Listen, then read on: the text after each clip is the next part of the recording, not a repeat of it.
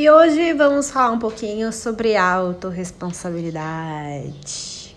A autorresponsabilidade, ela é extremamente importante nessa jornada, porque se a gente não tem essa responsabilidade, a gente ainda tá num papel de vítima. E a vítima, ela procura um salvador que é exterior a ela.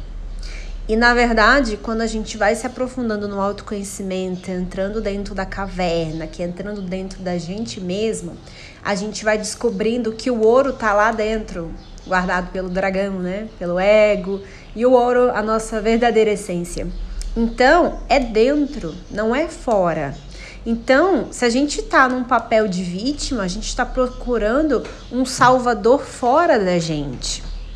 Por isso que é importante a gente ter essa autorresponsabilidade, porque nós somos o nosso próprio herói, heroína, salvador e salvadora da nossa própria vida.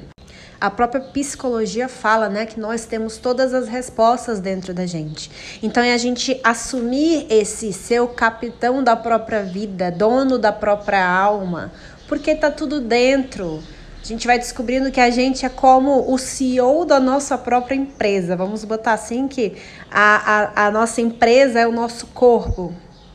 E, os, e a gente ser o CEO é a gente ser esse mestre da nossa vida, ser esse líder da nossa vida. Porque é dentro, não é fora. Nós somos o salvador e a salvadora da nossa vida. A gente não precisa de um agente externo a isso. Claro que nessa busca a gente tem ajuda externa. A gente tem, como nos filmes, nos desenhos, a gente tem um sábio que aparece de barba branca e vem para nos ajudar, ou a gente tem a fada madrinha, ou a gente tem um sábio, um mago que tá ali para ajudar a gente, essa ajuda externa, mas que é para ajudar a gente a enxergar que é interno. Porque a gente tá muito na, na, naquela, naquele conceito de separatividade, de que eu sou eu, você é você. Então a gente às vezes vem com uma ajuda externa para ajudar a gente a ver que, na verdade, é interno. Só que é, é a gente entender isso e transformar, transmutar, na verdade. Transformar, qual a diferença de transformar e transmutar? Transformar é mudar a forma, ou seja, muda externo. Transmutar é mudar dentro. Então, a gente só vai relembrando que tá tudo dentro da gente. A ajuda externa, ela começa, a gente começa com a ajuda de alguém que é mais sábio, que tem uma sabedoria, que vai estar tá ajudando a gente a apontar um caminho, mas a gente descobre que tá tudo dentro e daí a gente começa a assumir esse controle, esse gerenciamento da nossa vida, de não é mais depender de nada externo. Não é tô com dúvida aqui que eu faço sobre isso, então eu vou pedir ao meu mestre.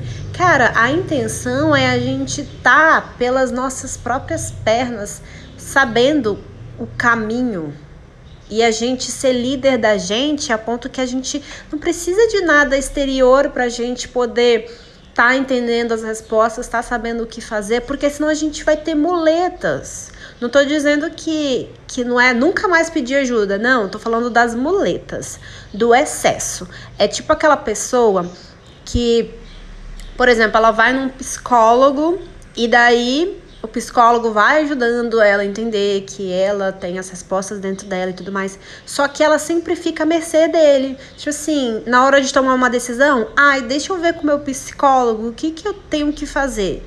Entende? A intenção é ele não ser uma bengala, ele te ajudar, mas é você saber andar com as próprias pernas. É você saber tomar as decisões por você mesmo. Esse é, é, é, em busca dos passos de Sofia, que é em busca dos passos da sabedoria. Claro que a gente sim busque ajuda. Também não é para ir para os extremos.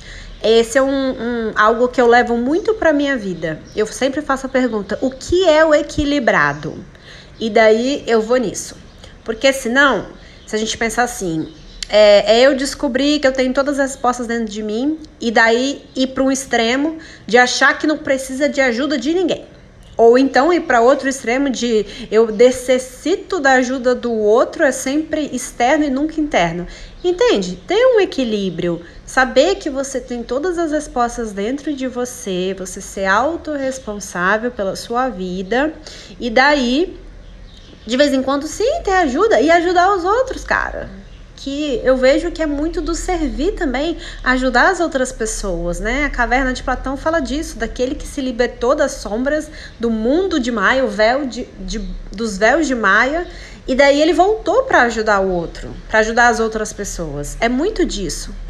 E a autorresponsabilidade, ela é muito importante porque a gente assume, né, que a gente cria a nossa realidade.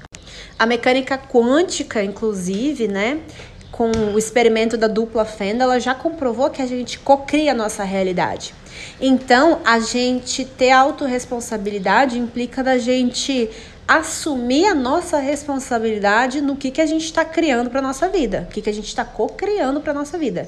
Se não tá legal, é a gente que está co-criando isso. Se tá ótimo, tá maravilhoso, a gente está co-criando isso. Então não é, ah, é o outro que tá me fazendo mal. Não, gente, é olhar para dentro, é dentro. Se o outro tá te fazendo mal, é porque em algum nível você abriu a porta para isso. Por isso que é autorresponsabilidade.